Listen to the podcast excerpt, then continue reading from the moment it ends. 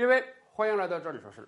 前两天啊，我们跟大家分享了几个小故事，说这个疫情在西班牙相对被控制之后啊，有很多寄居在儿女家的西班牙老年人啊，准备回到自己的房屋，结果一看麻烦了，回不去了。为什么呢？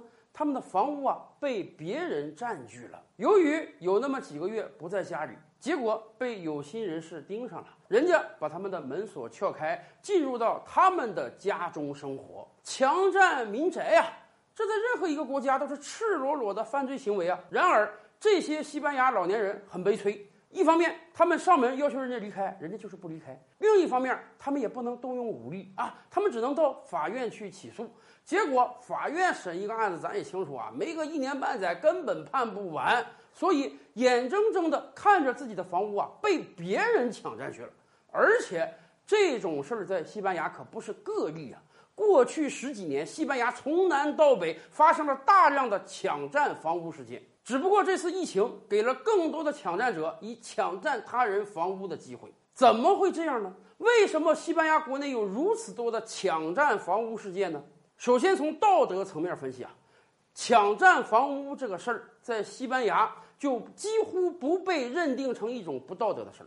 咱们知道啊，在任何国家，小偷小摸、杀人放火。强奸、抢劫，这都是不道德的事儿，都是见不得光的事儿，都是只能偷偷摸摸做的事儿。你如果一旦被公之于众，会人人喊打的。然而，在西班牙，抢占房屋者却从来没有这种道德上的劣势，甚至他们认为啊，我抢占别人房屋是理所应当的。最近十几年，西班牙一直有这种抢占房屋的社会运动。哎，它的基本理念是“居者有其屋”啊。社会上有大量空闲的房屋，有钱人买了空闲的房屋，我无家可归，我没有房子，所以我就要到他的房屋中去生存。哎，甚至有一些中产阶级因为还不上贷款，房子被银行收走了，变成无家可归的流浪者。这个时候看到一个空置的房屋，他就搬进去住，以至于啊，现任的巴塞罗那市长阿达克洛。当年就积极参与了这个抢占房屋的运动。大家想想，很多政治人物对于抢占房屋，那都不是睁一眼闭一眼呀，那是鼓励。那么，西班牙的抢占房屋事情还能少吗？除了道德层面之外，在法律层面上，他们甚至也站得住脚。任何一个国家都有保护公民财产的法律，这毋庸置疑啊。你的合法收入在任何一个地方应当都是受保护的。但问题是，西班牙宪法中还有一条。它要保护舒适住宅中居住的权利，可问题是，当一个人没有钱买不起房子的时候，他自己没有房子的时候，但是你宪法又说我有到舒适住宅居住的权利，那么这个舒适住宅从哪来？这就是变相鼓励这些人自己去找一个空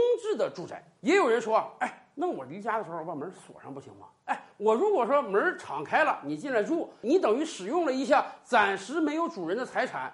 可是我门是锁着的呀，您别担心，西班牙就有这样的服务啊。有一些人收你几百欧元，他帮你把锁撬开，然后这栋房屋就变成大门没有锁的无主财产了，你就可以堂而皇之的搬进去了，甚至。由于你只是使用了一些无主财产，你并没有把它据为己有或者变卖，所以即便有一天真房主回来了，他把你告上法庭，法庭顶天判你赔个几百欧元就得了。你想想，你白住那么长时间，花个几百欧元而已。更关键的是，警察都不作为啊！遇到这种事儿，警察就说：“哎，你到法院起诉去得了。”我们警方是不可能把他给抓起来的。所以，这就助长了西班牙战防运动的蔓延呀。